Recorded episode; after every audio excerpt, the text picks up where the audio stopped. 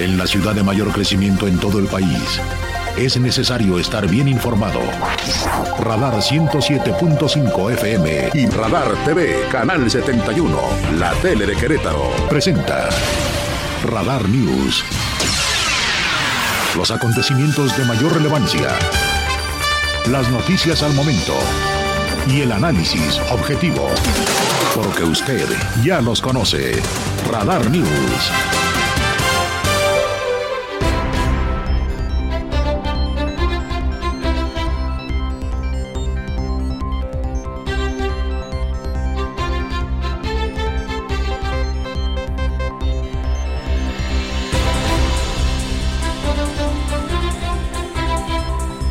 ¿Cómo están? Muy buenas tardes, qué gusto saludarle en una nueva emisión de Radar News. Es un privilegio estar con ustedes. Gracias por su confianza. Aquí permaneceremos, Dios mediante, hasta las 3 de este viernes para dar la estafeta en ese momento a Radar Sports, a Víctor Monroy y a Roberto Sosa. Pero por lo pronto, tengo mucho que compartir con ustedes en esta jornada de 24 de febrero y abriendo nuestra primera plana. Hoy que es el Día de la Bandera, desde tempranito, honores al lábaro patrio.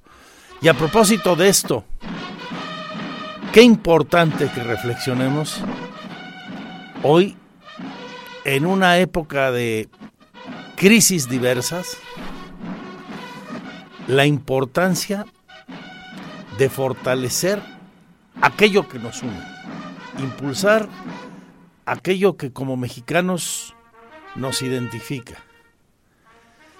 Mire, la polarización solo provoca crispación, violencia. A partir de nuestras diferencias, construyamos en aquello que nos une, en elementos tan entrañables, tan queridos como el ávaro patrio, un México, un Querétaro más fraterno.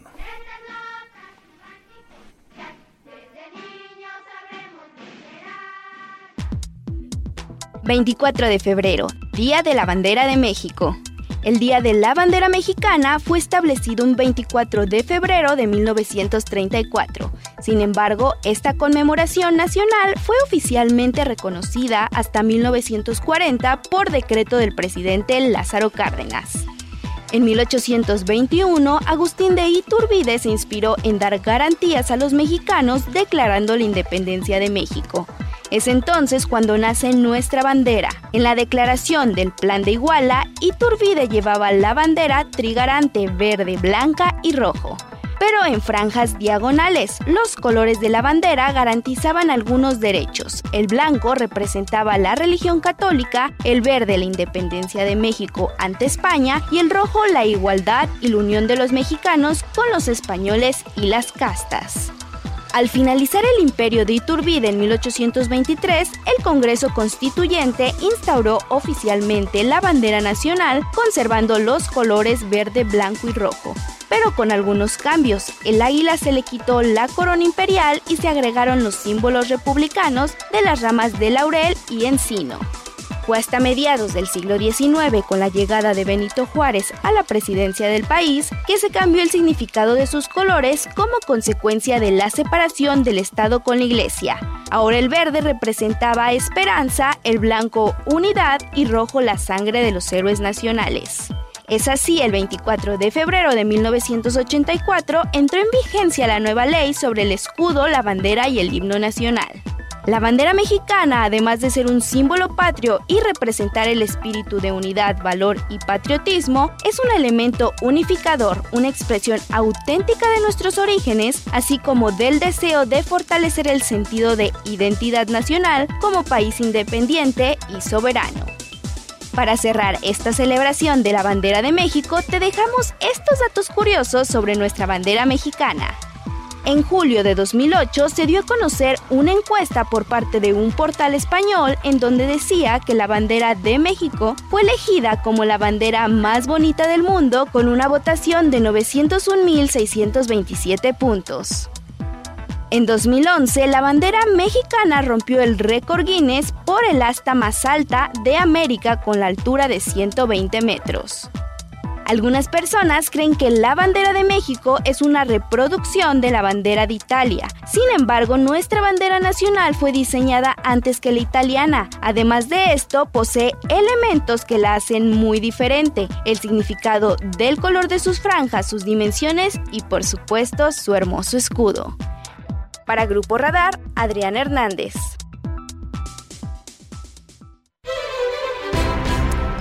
Destacado hoy también 24 de febrero en el ámbito nacional, nuevo escándalo con la ministra Esquivel, Yasmín Esquivel, y es que el día de hoy el periódico español El País, el más importante de cuantos hay en habla hispana, en su versión electrónica, por ahí de las cuatro y media de la mañana, subió un trabajo periodístico muy bueno, una investigación muy a detalle, donde, mire, en pocas palabras se demuestra que eh, la señora Esquivel también habría cometido plagio en su tesis doctoral, muchos años después de titularse como licenciada en Derecho.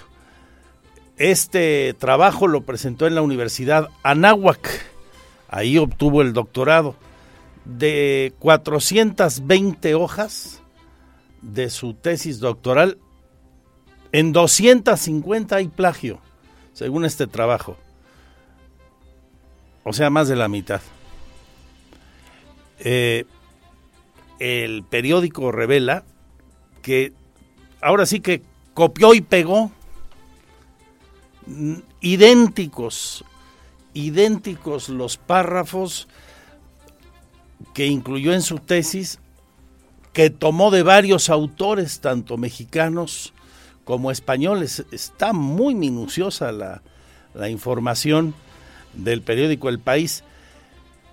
Horas después de que esto se conoció, pues ya se imaginará usted todo lo que se ha dicho en redes sociales, y ella salió a disculparse diciendo que no es plagio, que solo son errores de omisión en las citas. Omisiones en citas son descuidos, no plagio, dice ella. ¿Qué va a decir, verdad? Pero pues otra vez la balconean durísimo y bueno, ya naturalmente muchos legisladores, académicos y personas distinguidas del foro de abogados en el país están pidiendo pues que ahora sí se haga a un lado, ¿no? Que renuncie a su cargo como ministra de la Corte. Así el debate hoy, después de esta revelación periodística, que ella no niega, ¿eh? O sea, simplemente dice, bueno, sí, son omisiones en las citas. Claro que se llevó su tesis, la mitad de la tesis fueron puras citas y exactas, ¿no? Copiar y pegar, copiar y pegar.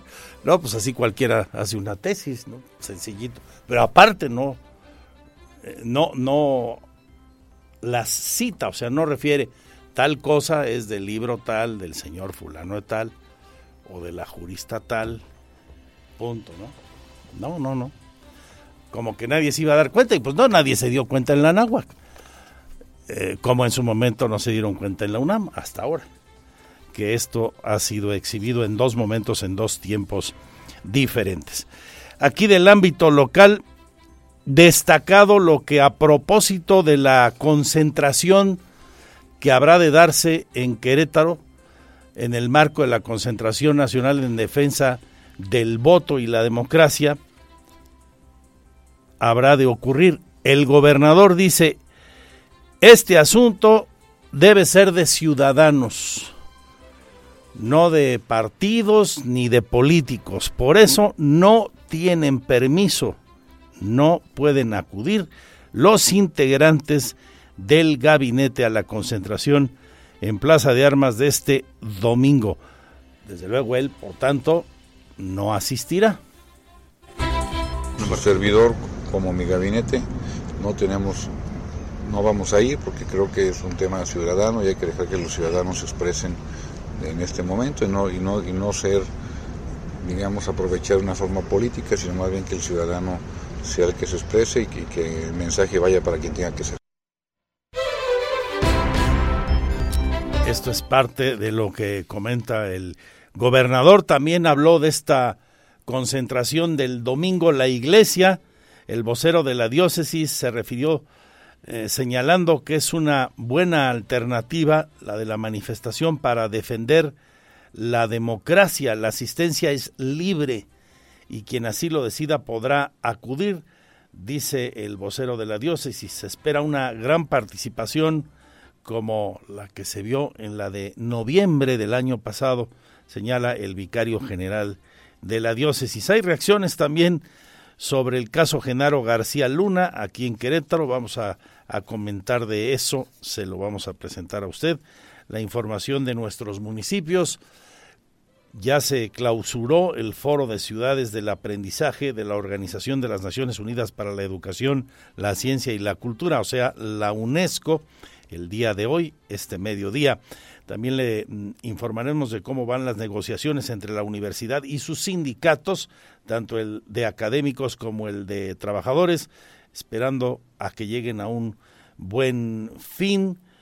El Supaguac está en diálogo y la asamblea se consultará el 27 de febrero, la asamblea del Supaguac. La propuesta que presentó la UAC es de 4.7% de incremento salarial, aunque se ha adelantado por parte de académicos consultados, que no es suficiente, y bueno, pues es un primer paso, un primer ofrecimiento, seguramente vendrán otras reuniones de concertación. Ojalá que se evite, como todo parece indicar, la huelga. Tendremos los deportes.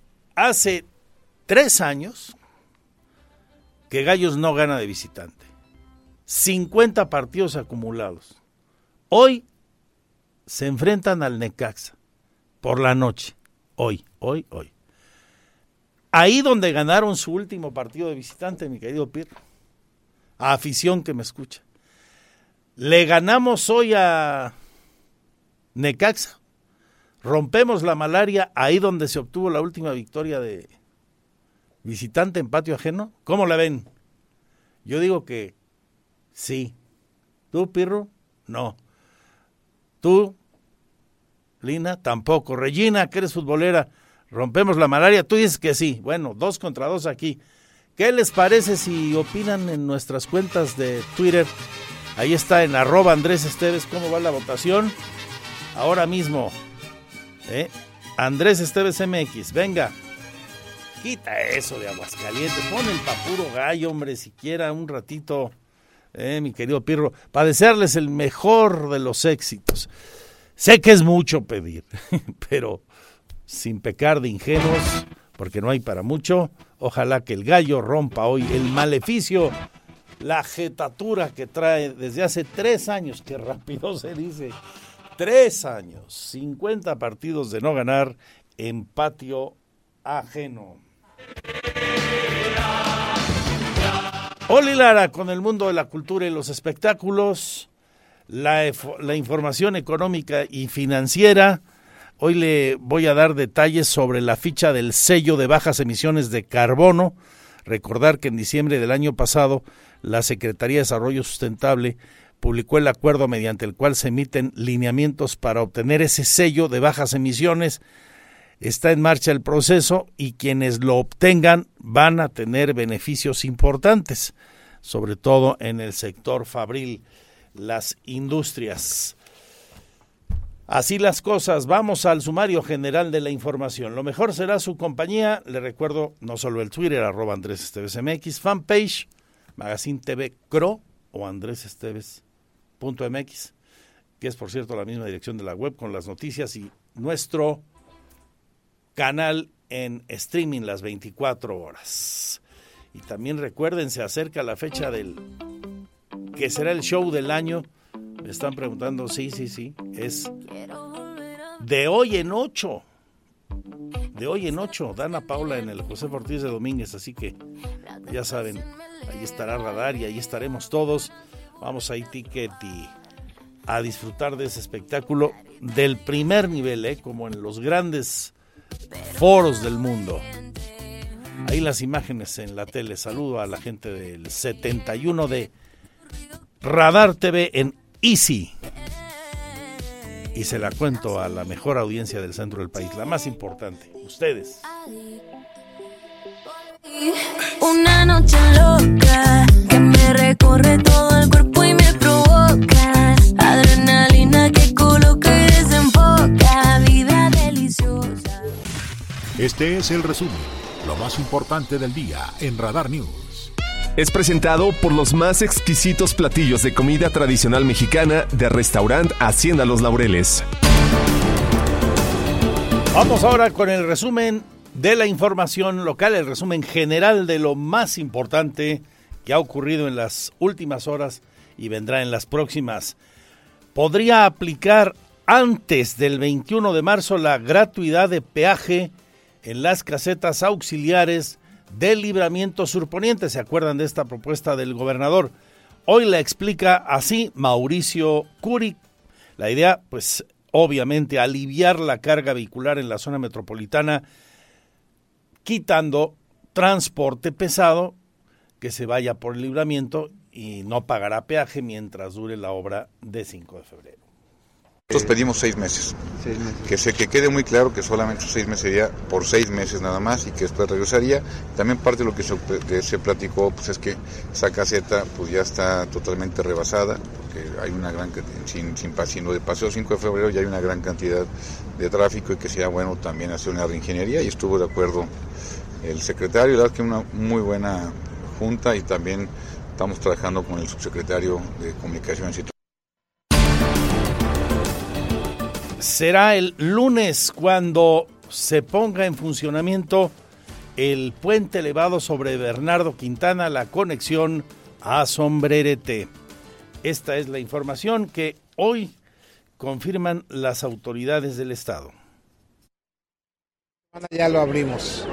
Entonces, ya ahorita nada más nos está faltando una parte de lo que es el puente peatonal. Eh, estamos este, terminando también algunas partes de algunas cosas de iluminación. Ah, estamos este, em, calibrando eh, los ángulos de, la, de las luminarias. Ya nada más todo lo que nos falta. Yo creo que la siguiente semana ya amanece eh, funcionando. ¿Para el lunes? Primero Dios. Ahí la explicación del secretario de Desarrollo Urbano, Fernando González Salinas. El evento del domingo debe ser ciudadano, no de partidos ni de políticos. La concentración en favor de el voto libre de la democracia en México. Así lo expresa el gobernador, quien señala él no asistirá por tal razón y no tiene permiso su gabinete los funcionarios del primer nivel de estar en la concentración. Como servidor, como mi gabinete, no tenemos, no vamos a ir porque creo que es un tema ciudadano y hay que dejar que los ciudadanos se expresen en este momento y no, y no, y no ser, digamos, aprovechar una forma política, sino más bien que el ciudadano sea el que se exprese y que, que el mensaje vaya para quien tenga que ser. También habla la iglesia de esta concentración. Es lo que dice el vocero de la diócesis, Martín Lara Becerril. La manifestación en favor de la democracia es positiva y el trabajo realizado por el órgano electoral encargado de las elecciones debe ser defendido y solamente que la, participación sea realmente muy consciente y que estemos nosotros informados. Creo que la, primera marcha que se hizo realmente fue un, algo verdaderamente novedoso y fue un acontecimiento verdaderamente ciudadano. Yo considero que en este próximo domingo será lo mismo. Y, y dado que la información a lo largo de este, de este último periodo, entre la primera eh, marcha y esta, ha habido un, caudal de información muy grande de distintos ángulos. Creo que la ciudadanía está perfectamente bien este, informada y, y en cuanto a su participación, sea su participación virtual, sea su participación física, cada ciudadano es libre de participar en ella. Ya han sido apercibidos cerca de 700 conductores por rebasar los límites de velocidad en el Fray Junípero Serra. Recuerden que ya está en operación la fotomulta, pero está en la etapa de prueba solamente se advierte a los automovilistas que violaron la ley, excedieron el límite de velocidad y no se les está multando, se les está percibiendo todavía. Pero es todavía una problemática importante esta, la del exceso de velocidad, qué duda cabe en esa vialidad y en muchas más. Nos da el detalle el secretario de Seguridad Ciudadana, Iobán Pérez Hernández se está haciendo un, aviso ahí sobre los conductores que han excedido el límite de velocidad por medio de un dispositivo electrónico. El, oficial de policía estatal se presenta con ellos y, les enseña de manera digital la información de su vehículo, sus placas obviamente y la velocidad a las que pasaron. Derivado de esto les estamos entregando una infografía en donde estamos tratando de hacer conciencia y, sobre todo eh, estar muy de cerca con ellos en este acompañamiento para que conozcan el proyecto y el programa. Van dos días en la operación, vamos a esperar algunos días más para hacer un primer corte, aunque eh, de manera diaria me, están pasando a mí las novedades, al respecto. Oiga, y hablando de tomar conciencia, y a propósito del anillo vial Fray pero algo tenemos que hacer todos por efectivamente tomar conciencia y manejar de mejor manera y no ser tan gandallas. Ahí y en todos lados, ¿eh? En este clima complejo que nos está tocando vivir en la movilidad por las multicitadas obras.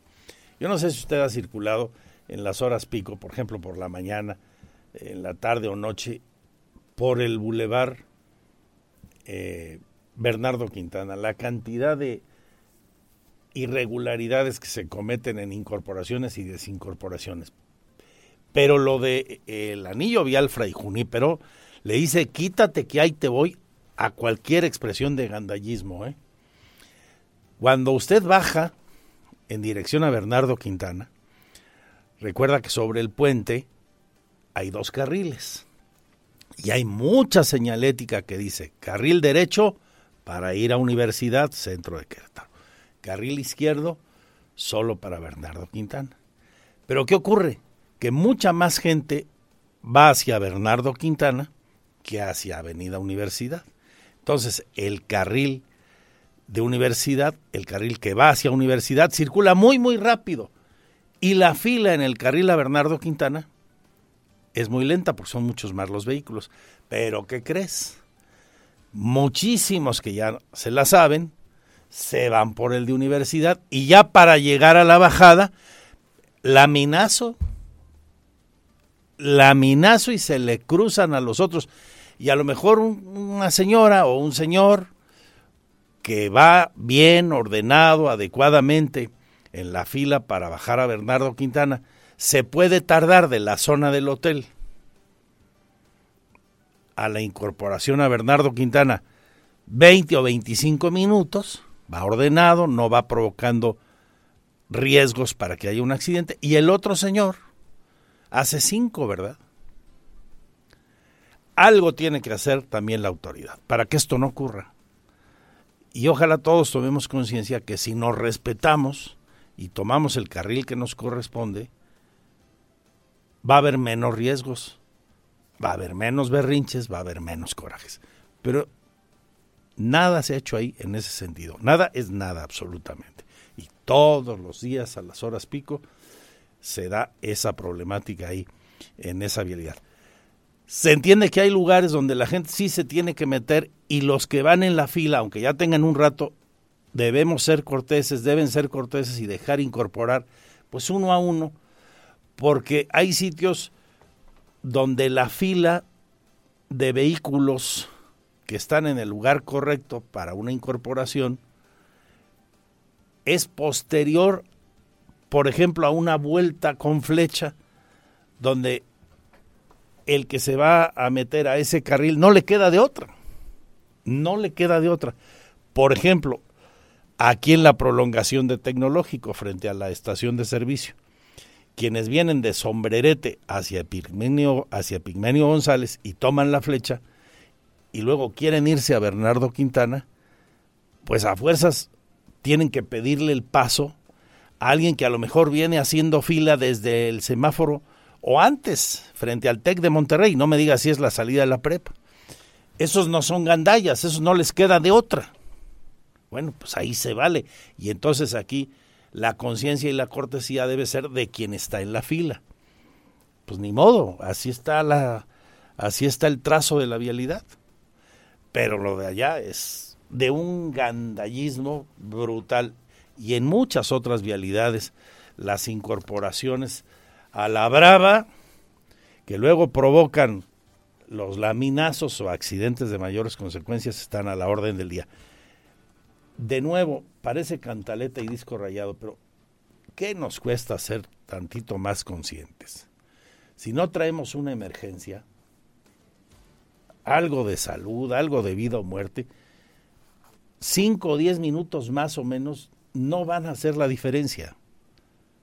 Y vamos a circular mejor todos, la vamos a pasar mejor, nos vamos a irritar menos.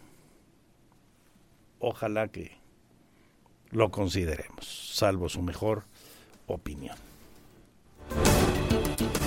Bueno, siguen entregando los recibos con las bonificaciones de 500 pesos para aquellos usuarios de la CEA que se vieron afectados por la chamonada de una empresa que rompió el acueducto 2 en su momento.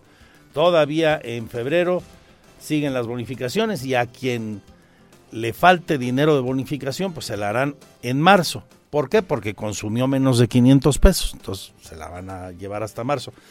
Estos apoyos que ordenó el gobernador y que comenzó a entregar hace ya algunas semanas la secretaria de gobierno Lupita Murguía, personalmente incluso estuvo en muchas de las colonias entregando los recibos, como lo ha hecho también al que vamos a escuchar ahorita, el vocal de la CEA, Luis Alberto Vega.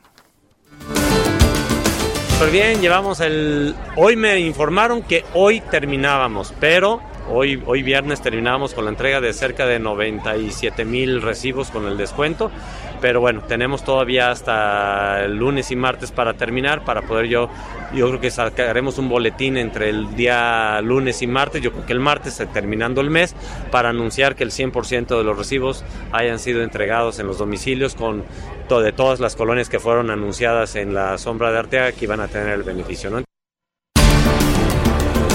Las autoridades civiles y militares del Estado conmemoraron el Día de la Bandera con el izamiento de la bandera monumental. Ahí en el monumento a la megabandera también hubo incineración de lábaros patrios en malas condiciones el día de hoy durante los eventos. Entre los participantes, el señor comandante de la zona militar de la decimoséptima, mi general Julio César Moreno Mijangos, que llama a los mexicanos a que honremos los símbolos que nos dan identidad. Es un día muy importante que nos identifica como mexicanos, es uno de nuestros símbolos patrios, la bandera, y, en esta fecha que realizamos esta ceremonia para honrar y conmemorarla, junto con toda la sociedad, Fuerzas Armadas, los tres órdenes de gobierno, estamos aquí presentes con mucho gusto.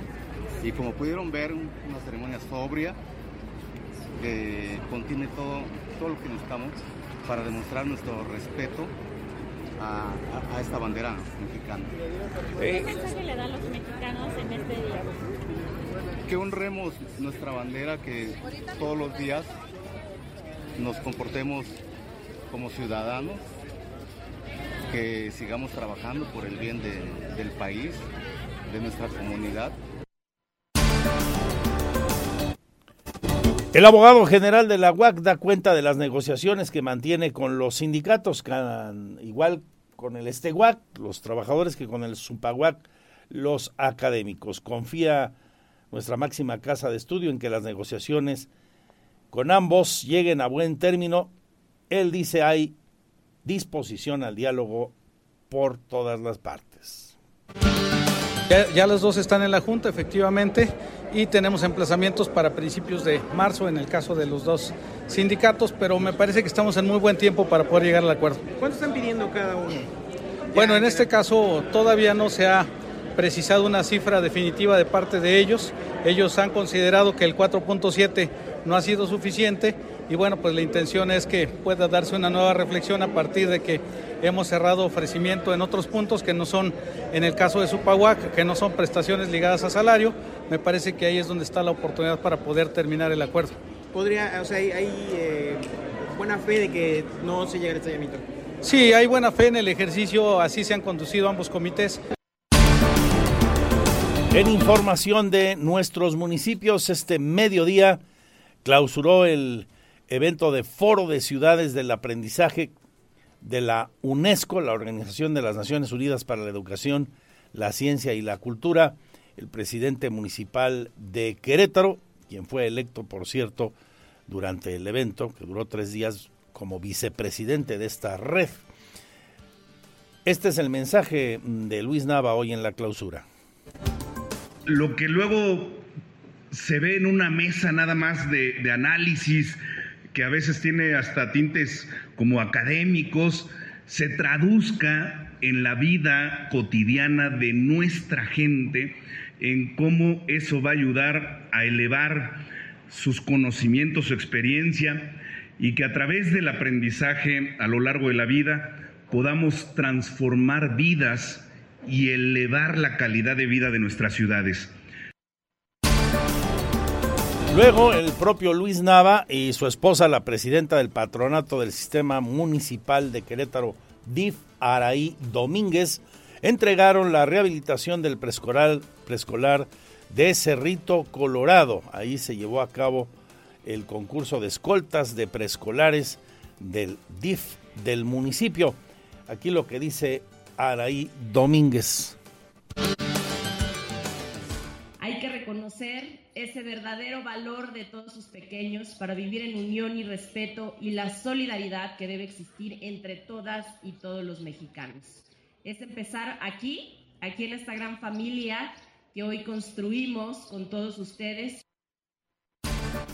Voy a Cadereyta, donde recordarán al inicio de la semana se conjuró la fecha de estallamiento, en la fecha, la primera fecha señalada para estallamiento de huelga de los trabajadores al servicio del municipio, se conjuró, no se fueron a la huelga. Bueno, hoy el sindicato acuerda una nueva fecha de estallamiento buscando la solución. La mandan al 17 de abril. Es Aarón Recendis, secretario del Trabajo y Conflictos de su sindicato, quien nos comparte esta información. Si bien es cierto, al municipio de Cadereyta se le dio una prórroga hasta el 17 de abril, fue porque cumplieron con algunas cosas y el compromiso fue de que de aquí a abril el municipio se comprometió a no tener un adeudo con el sindicato.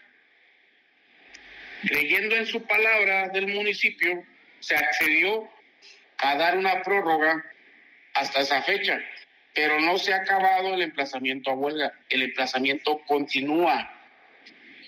Y si se suspendió o no se produjo el en la huelga es porque pagaron, o está el compromiso a pagar el día 3 de marzo.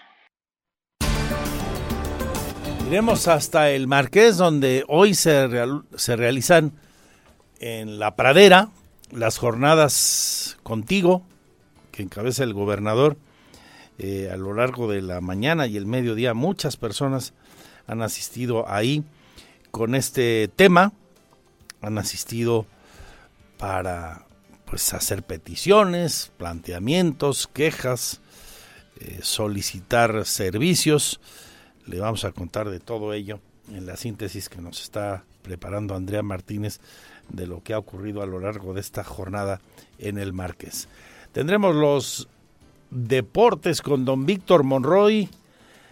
Hoy el gobernador volvió a hablar del caso del Inderec y recordó lo que le pidió a la nueva titular, la señora Salazar, que ponga orden ahí.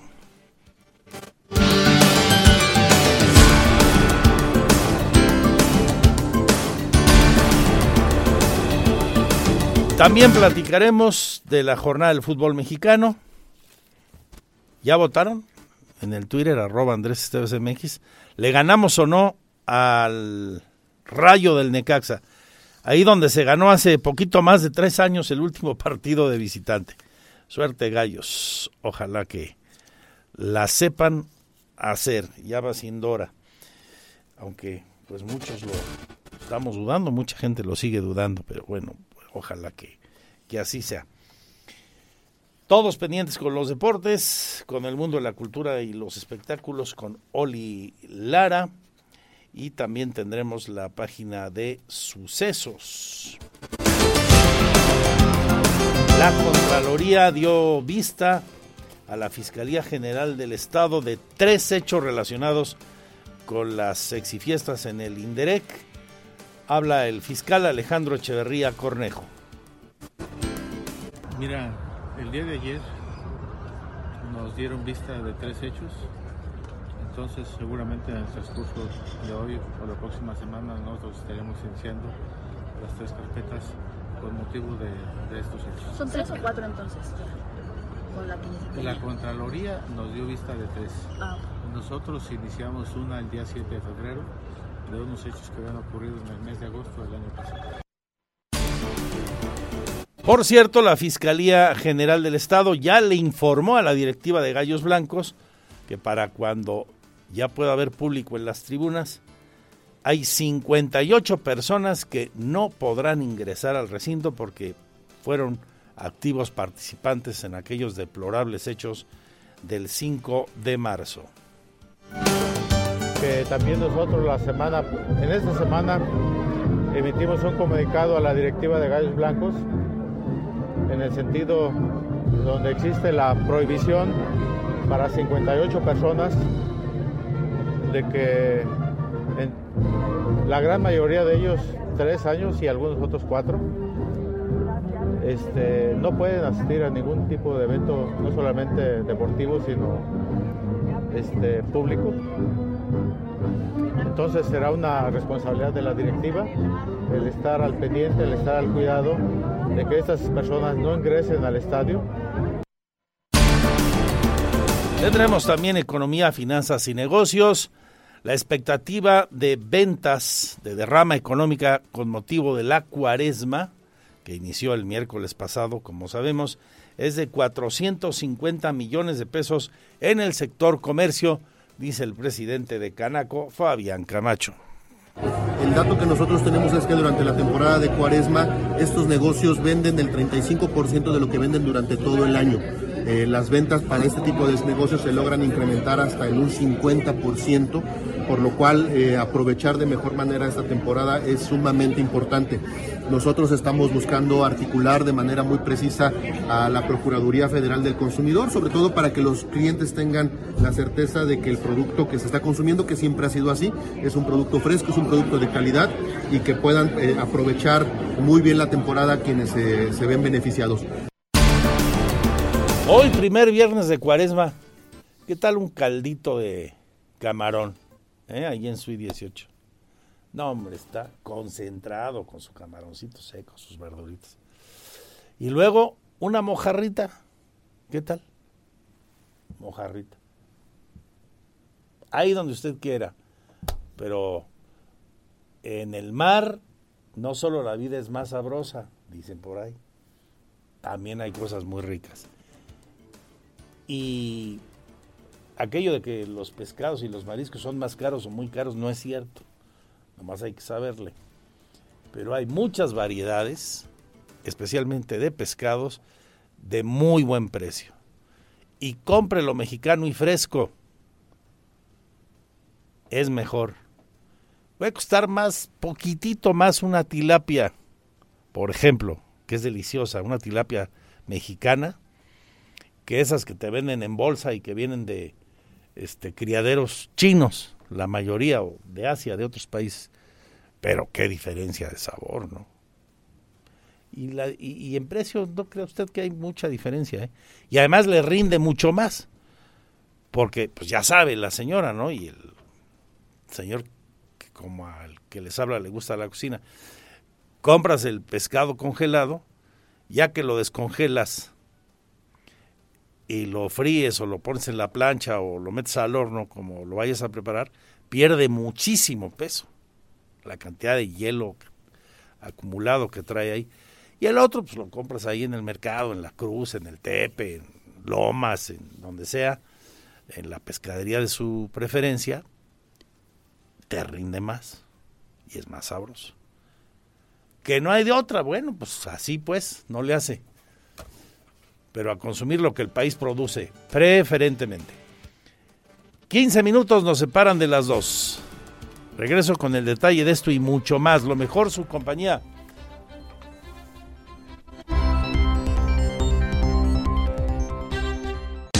Teatro, cine, conciertos. El show business en Querétaro en Radar News Entertainment. Muy buenas tardes Andrés y a todos los radioescuchas de Radar News. En este viernes cierre de semana me presento, soy Olivia Lara y estoy lista con la sección de cultura y espectáculos. Durante tres años, ENIAC Martínez, 1959-2019, se dedicó a documentar con su cámara la manera en que se almacenan los desechos en basureros de diferentes lugares del país, así como la cotidianidad de quienes se dedican a recolectarla y reciclarla para generar un ingreso económico, aunque esto implique un riesgo para su salud. Como resultado de este trabajo documental, el fotógrafo, cineasta y artista visual mexicano publicó el libro Basura, una aproximación crítica a la crisis sanitaria actual, en la que invita a cuestionar tanto la falta de normas y regulaciones sostenibles en la producción de productos, como el poco interés de la población en transformar sus hábitos de consumo. Y es que actualmente se estima que más de 150 millones de toneladas de basura plástica flotan en medio de los océanos como enormes islas de basura. ¿Cómo es posible que la vida útil de esos objetos sea de 15 minutos y tras desecharlos tarden cientos de años en degradarse? Esa fue una de las tantas interrogantes que llevaron al autor a crear esta colección de imágenes que ahora pueden verse en el Museo de Arte Contemporáneo de Querétaro. Basura fue el último proyecto documental del autor, por lo que en el marco de la nueva edición del Encuentro Fotográfico de Querétaro, Enfoque, los organizadores decidieron rendirle un homenaje póstumo con su exhibición en el MAC. Cabe mencionar que Basura permanecerá vigente en el MAC hasta el 19 de marzo, la entrada es gratuita y se puede visitar de martes a domingo de 10 a 18 horas. En más información, el presidente de Warner Bros. Discovery, David Zaslav, anunció este jueves que llegaron a un acuerdo para realizar nuevas películas basadas en el universo de Lord of the Rings, creado por Tolkien, los estudios pertenecientes al conglomerado de Warner Bros. Discovery, New Line Cinema y Warner Bros. Pictures pactaron con Embracer Group AB la producción de nuevas películas, según informaron medios locales. Según los responsables del estudio de Warner Bros. Pictures, Michael DeLuca y Pamela Abdi, los trabajos próximos no serán una recapitulación de lo realizado por el director Peter Jackson, encargado de llevar a la gran pantalla dos trilogías basadas en dichas obras de Tolkien. La empresa de entretenimiento trabajó en coproducción con Warner Bros. Pictures para la realización de la trilogía de The Hobbit, también dirigidas por Jackson y basadas en los escritos del autor biográfico. Hasta el momento no fueron adelantadas las fechas de inicio de la producción o el estreno aproximado de dichos proyectos. Por último, para su segunda película, el director mexicano David Sonana decidió retratar la educación de un cadete militar en su país y el resultado brutal e inquietante se llama Heroico. Presentada en el Festival de Cine de Sundance el mes pasado y esta semana en la edición 73 Berlinal, la película concursa en la sección Panorama, abierta al público. La cinta narra las vicisitudes de Luis, un joven de 18 años de origen indígena, que para tener un seguro médico se presenta a una academia militar enseguida cae en las manos de un grupo liderado por un sádico sargento. El papel del ejército en la guerra contra el narcotráfico en México desde 2006 es objeto de controversia. A pesar de la captura de grandes capos y la erradicación de cultivos, la implicación de miles de soldados y de fuerzas especiales ha provocado repetidas denuncias de violaciones de derechos humanos y escándalos como la desaparición de 43 estudiantes en 2014. Sonana produjo Heroico junto a Michel Franco, un hombre importante en el cine mexicano, y ahora guarda su estreno en unos meses en su país. Esto fue todo en Cultura y Espectáculos. Buen provecho, excelente fin de semana y hasta pronto.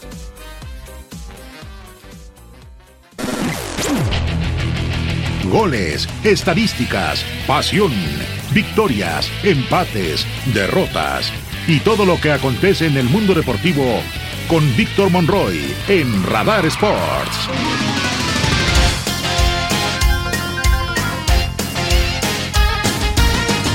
Dos de la tarde ya con 17 minutos. ¿Qué tal? ¿Cómo les va? Bienvenidos a la información de los deportes en este viernes, viernes ya 24 de febrero, el último viernes ya del segundo mes. Está yendo muy rápido, muy rápido este, este segundo mes del año. Oiga, arranca, bueno, antes de que arranque hoy la Liga MX, ayer llegó a su fin la jornada número 7 eh, del torneo, perdón, 8 del torneo clausura 2023.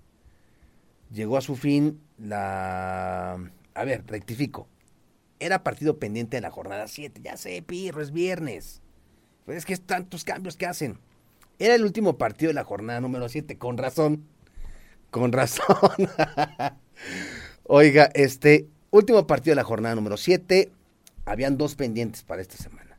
Cruz Azul contra Atlas que jugó el miércoles y ayer Santos, que perdió cinco goles a cero ante el conjunto de Toluca. Esa Toluca está despertando y está jugando muy bien.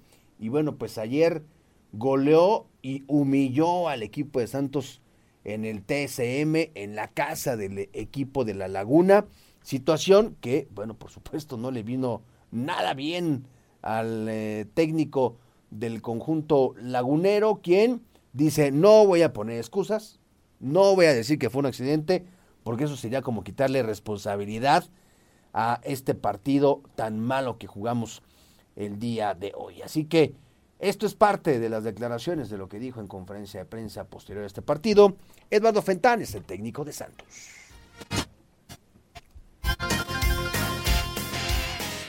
No, no me gustaría llamarlo accidente porque como que se asume poca responsabilidad, ¿no? Yo creo que lo sucedido en la cancha es consecuencia de las, de las acciones, de las decisiones que se van tomando y, de ahí deriva que surjan estos, estos errores para los, para los goles. Es que no le llamaría accidente, le llamaría consecuencia, consecuencia y desde ahí es más fácil buscar la corrección, ¿no? que desde el exigente. ¿Y cómo digerirlo? Bueno, como es el, el fútbol, te ofrece una revancha a la siguiente semana, en esta ocasión corta, inmediata, al domingo. No, no hay tiempo para lamentar, sí lo tiene que haber para analizar, para, para revisar, para corregir sobre todo, pero así es la forma en que se sale, eh, recopilando lo que tienes que corregir y dándole la vuelta a la, a la página y saliendo el siguiente partido, evidentemente, con, con otra actitud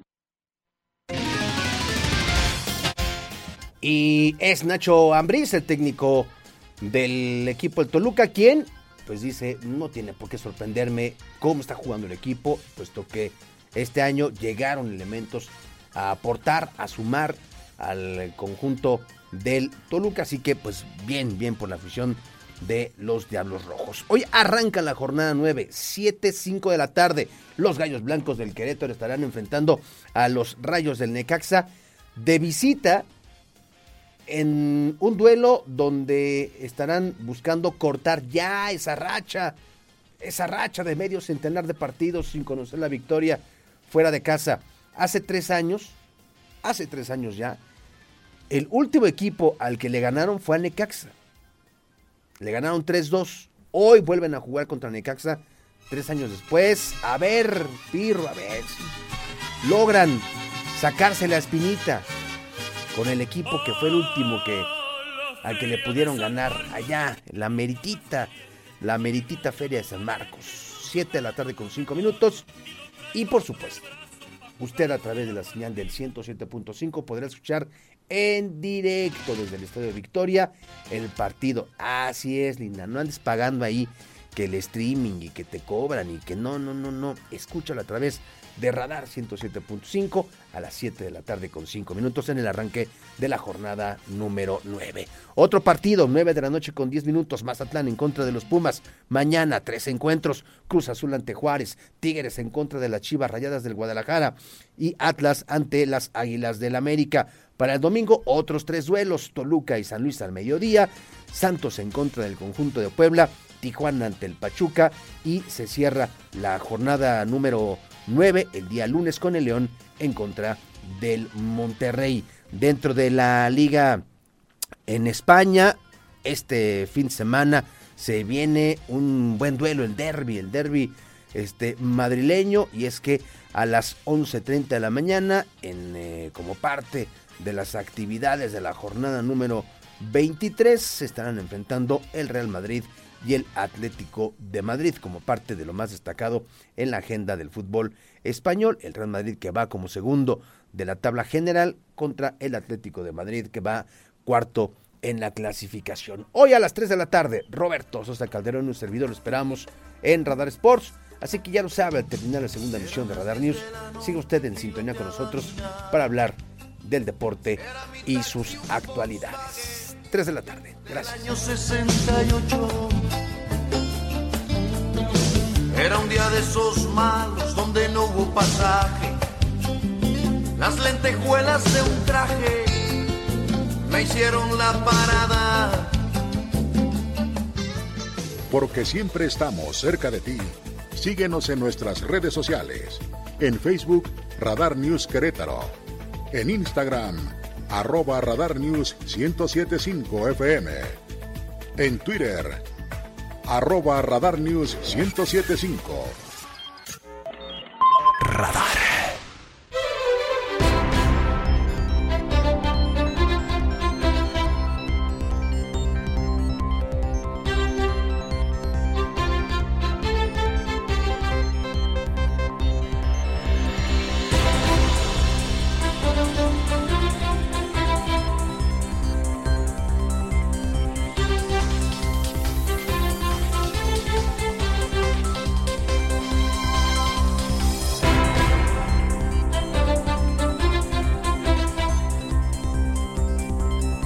Seguimos con la información, las 2 de la tarde con 24 minutos. A la gente que nos ve en la tele, en el 71 de Easy Radar TV, le platico de quiénes son eh, mis eh, contertulios, los que ya ven ustedes en su pantalla ahora, y a la gente de la radio en la potencia del 107.5 de frecuencia modulada. Le digo que está con nosotros Mireya Villanueva de Poder Ciudadano MX. Mireya, bienvenida. Muchas gracias, muchas gracias por el espacio. No, al contrario, gracias por estar aquí. Don Iñaki Basauri Alvarado de Frente Cívico Nacional. ¿Cómo estás, Iñaki? Hola Andrés, bien, gracias. Y tú un saludo a todo tu auditorio. Bueno, por aquí estuvimos por ahí de noviembre, si no mal recuerdo. Es correcto. A propósito de la marcha en defensa del INE. Y ahora eh, los hemos invitado para que nos platiquen cuál es el sentido desde la óptica de ustedes que pertenecen a dos de las organizaciones convocantes, son varias, dependiendo del estado, cerca de 20, eh, a esta concentración que no marcha ahora, que en el caso de Querétaro se va a realizar en la Plaza de Armas, ahí en el centro histórico, el próximo domingo a partir de las 10 de la mañana. Así que bienvenidos. Y si les parece, abrimos este bloque informativo con parte de lo que hoy se ha comentado a propósito de este evento aquí en Querétaro. Por ejemplo, lo que dice el gobernador, él pide que esta concentración sea eminentemente ciudadana, fuera manos de partidos y de políticos incluso, tanto que dice que él y su gabinete no estarán. La voz debe ser del ciudadano. La plaza en esta oportunidad para la gente que participa en la democracia desde la trinchera ciudadana. Es un hecho que tiene permiso de acudir este domingo 26 de febrero a la segunda movilización en defensa de la democracia que se llevará a cabo en el centro histórico de la capital, indicó el gobernador del estado, Mauricio Curi González. De esta manera sostuvo que ni él ni sus secretarios estatales acudirán a esta manifestación, ya que es un tema totalmente de los ciudadanos. No tenemos no vamos a ir porque creo que es un tema de ciudadano y hay que dejar que los ciudadanos se expresen en este momento y no, y no, y no ser digamos, aprovechar una forma política, sino más bien que el ciudadano sea el que se exprese y que, que el mensaje vaya para quien tenga que ser. Curi González reiteró que la aprobación del Plan B de la reforma electoral es una regresión para la democracia del país, sobre todo para aquellos ciudadanos que les tocó una democracia simulada. Sin embargo, reiteró que ello lo determinará la Suprema Corte de Justicia de la Nación y el partido político que la impulsa. Para Grupo Radar, Andrea Martínez. Y si no, creo que podríamos coincidir casi todos, no sé si los políticos o aquellos que tienen alguna aspiración política que luego se aparecen y llegan así como eh, aviadores, ¿no? Arribistas a, a, los eventos ciudadanos, pasó en noviembre. Eh, la naturaleza de, la movilización y el sentido de lo que estamos hablando, la defensa de la democracia, yo coincido, debe ser del, del ciudadano. La bandera la tiene que tomar la gente. No sé qué pienses, eh, Mirella. Definitivamente eh, coincido con lo que acabas de mencionar, en donde es un hecho que más de nueve organizaciones en Querétaro hemos trabajado desde noviembre pasado y bueno, pues desde enero cuando se confirmó eh, esta manifestación convocada para el próximo domingo 26 a las 11 en Plaza de Armas aquí en Querétaro, hemos venido trabajando varias organizaciones y te aseguro que son personas como tú, como yo, como nosotros, que trabajamos, que buscamos el bienestar de nuestras familias, que nos esforzamos y además tomamos tiempo de nuestro, eh, pues de forma personal para poder trabajar en pro en de este la caso ciudadanía. De, de, de, su descanso, el domingo normalmente la mayoría de las personas eh, descansan. Eh, ¿Por qué hay tanta gente en Querétaro eh, que mantiene hoy esta postura? ¿Qué les dicen en las organizaciones? ¿Qué los eh, está moviendo particularmente? Porque decir, bueno, vamos a salir a defender la, la democracia, vamos a salir a defender nuestro voto, debe tener algún soporte. Sí. Iñaki. Gracias. Eh, tal vez lo que nosotros hacemos cuando nos damos cuenta de que algo está frágil por ahí entre quienes mueven los hilos eh, en el poder, eh, definitivamente buscamos referentes informativos en la gente que gobierna, ¿no? Este, y, y, y lo empezamos a buscar nos organizamos nosotros sin ayuda de ellos y sin su consejo básicamente para ver qué podemos hacer porque o sea ya tenemos alguna canita por ahí y sí tuvimos una época donde realmente no hacíamos nada más que ir a poner nuestra huella, ¿no? Y ahorita hay una sensación de que cada vez más sí vale nuestro voto, nuestra participación y no lo queremos perder, ¿no? Entonces, bueno, ¿Qué sucede? Que sí nos estamos organizando porque sí lo vemos frágil, ¿no? Es... Ahora, hay, hay otro grupo importante de personas en Querétaro y en el país que no piensan esto. Ah, no. Gente que pertenece a Morena o simpatiza con los partidos afines a, a Morena, al presidente, y desde el propio Morena y el presidente de la República dice, eh, se está eh, parcialmente diciendo la verdad y hay mucho de mentira. Nosotros ni queremos desaparecer al INE, ni queremos afectar la democracia, eso dice el discurso oficial. ¿Ustedes no lo creen? Están cómodos, ¿no? Ahorita con el poder, ya lo lograron, no lo quieren soltar.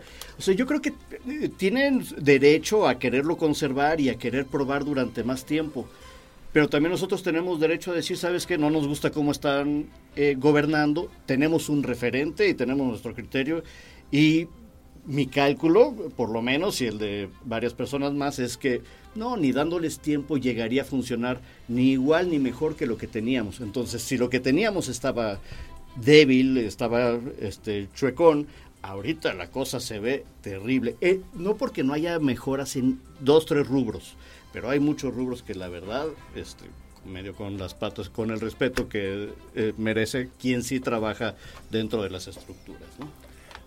Al país le costó, y esta es una opinión muy personal, mucho en tiempo, en dinero, en vidas, en vidas, el alcanzar una democracia de adeveras. Sí.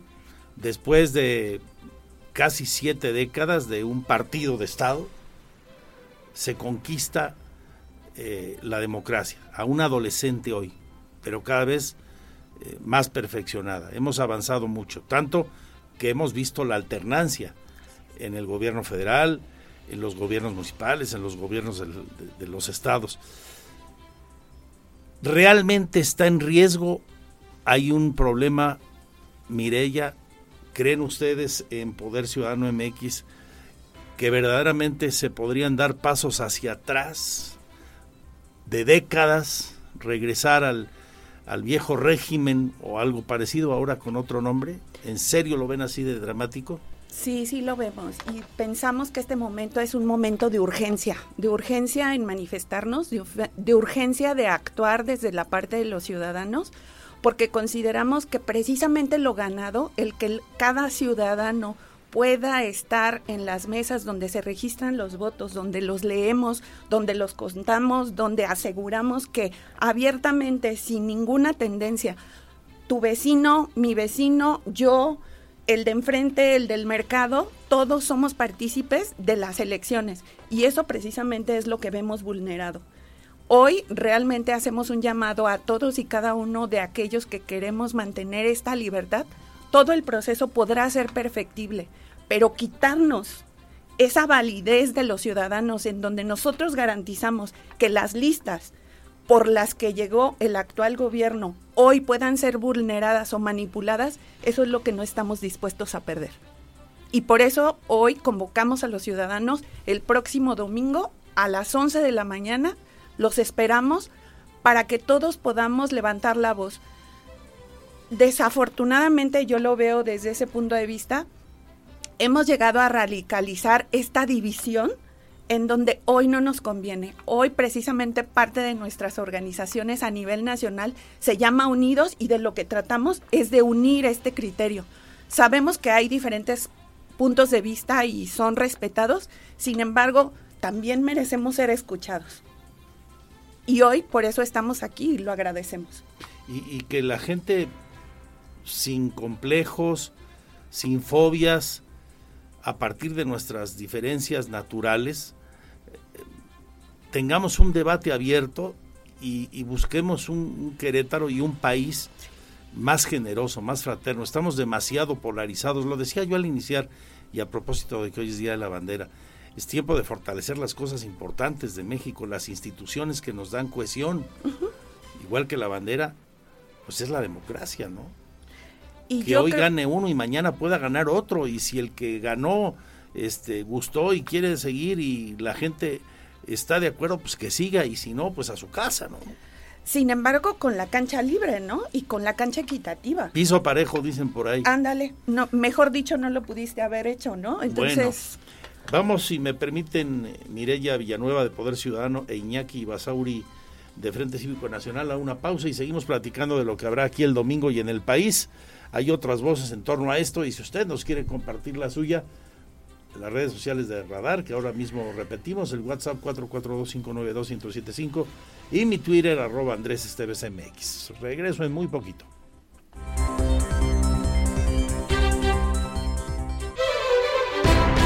Dos con 42 minutos, platicando con eh, Mirella Villanueva de Poder Ciudadano MX e Iñaki Basauri Alvarado de Frente Cívico Nacional de las organizaciones que en Querétaro, cuatro me decían, somos nueve. Nueve organizaciones en Querétaro, 26 ya son en México, convocando a las concentraciones. A nivel nacional, 127 organizaciones ya todos echando la mano, ¿eh? Sí. En todo el país, sumando todo el país. sí. 26 en la Ciudad de México. Ah, perdón. 26 en la Ciudad de México. Cada estado pues tiene su tamaño, y tiene sus perfiles y tiene sus organizaciones civiles. Bueno, el caso es que el domingo la cita es a las 11 para ustedes que quieran ir y para conocimiento de quienes pues, no quieran ir también, ¿no? es otro punto de vista. Yo insisto, a partir de nuestras diferencias es como se deben construir nuestros grandes consensos, pero con respeto, escuchándonos todos los unos a los otros. Eh, ¿Qué oradores eh, van a participar el próximo domingo en Plaza de Armas? Pues estamos representantes de varias organizaciones ciudadanas de Querétaro. Está por ahí eh, Rory, que es de Querétaro Libre. Está Iñaki, voy a estar yo. Están otros. Jessica eh, Romero. Jessica Romero también va a estar. Jorge. Jorge eh, Padilla y jóvenes, este, jóvenes dos más que, que están muy interesados, que se están integrando, entonces Pues no demasiados porque no hay demasiado tiempo. el evento comienza formalmente a las 11, pero la convocatoria mejor que lleguen 10, 10 y media más para las 10, 10 va a haber tráfico, y va a haber mucha gente que agarren su lugar. Lleven sombrerito, agua, este, una prenda rosa, por favor. ¿Han pedido eso? Sí. Sí que vayan con una prenda rosa. Sí, que vayamos todos de color. sería buen detalle, no es obligatorio, pero sería buen detalle, se ve muy uniforme y se ve que apoyamos bueno, pues, a mí me da mucho gusto que la sociedad se mueva en cualquier sentido. Sí. Quienes eh, piensan como ustedes, quienes piensan de la manera en que lo hace el eh, gobierno del Estado o el gobierno federal o el gobierno de no sé dónde, pero respetándonos y escuchándonos. Y que se haga valer pues la voz del que en las urnas gane ¿Sí? cuando llega al poder. Y que cuando gobiernen, gobiernen para todos, no para unos poquitos. o para unos muchos. Por, favor. Para todos, ¿no? Yo creo que esto es algo de lo que habría que defender también siempre, no solo el domingo. Estamos más que de acuerdo contigo. Invitamos a todos. todos están invitados de cualquier posición, postura, quien se quiera sumar, bienvenidos, estamos ahí en Plaza de Armas a las 11. Muy bien. Bueno, mm, cierro este segmento agradeciéndote Mirella, agradeciéndote Iñaki, con quien hoy se expresó también a través de su vocero, la diócesis de Querétaro. Gracias Andrés, gracias a todo tu auditorio. Vamos a escuchar al vicario general. Marcha en defensa del Instituto Nacional Electoral busca defender la democracia, señaló el vocero de la diócesis de Querétaro, Monseñor Martín Larrabecerril, quien hizo un llamado a los ciudadanos y a los fieles católicos que participarán en la concentración en defensa del INE en Plaza de Armas el próximo domingo a las 11 de la mañana, a acudir bien informados del trabajo que ha realizado el órgano electoral encargado de las elecciones en México. Y solamente que la, la participación sea realmente muy consciente y que estemos nosotros informados. Creo que la primera marcha que se hizo realmente fue un, algo verdaderamente novedoso y fue un acontecimiento verdaderamente ciudadano. Y yo considero que en este próximo domingo será lo mismo. La asistencia es libre. Quien así lo decida podrá acudir, esperando una mayor participación que la realizada en el mes de noviembre de 2022, señaló el también vicario general de la diócesis de Querétaro. Para Grupo Radar, Iván González. Tengo 14 maravillosos minutos para seguirle informando por ejemplo, de las noticias en nuestros municipios.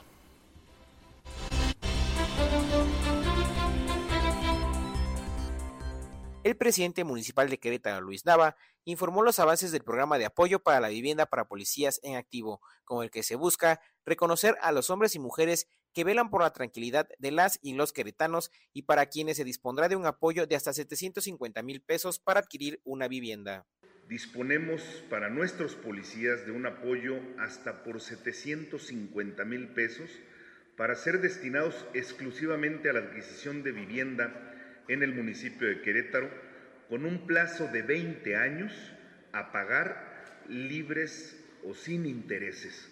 Y con estas acciones seguimos haciendo la diferencia, apoyando y equipando a nuestros policías para brindar tranquilidad a ellas y a ellos y a las familias del Querétaro que tanto queremos. Luis Nava recordó que su administración ha procurado una estrategia de seguridad para cuidar de las familias que va desde la prevención con el programa Somos Querétaro, Contigo Prevenimos, el apoyo a la Secretaría de Seguridad Pública Municipal con más y mejor tecnología, además infraestructura, e incorporando más y mejores policías mejor capacitados y también con mejores incentivos laborales para que se sientan orgullosos de la corporación. Para Grupo Radar, Alejandro Payán. Porque siempre estamos cerca de ti. Síguenos en nuestras redes sociales. En Facebook, Radar News Querétaro. En Instagram, arroba Radar News 1075 FM. En Twitter, arroba Radar News 1075. Radar.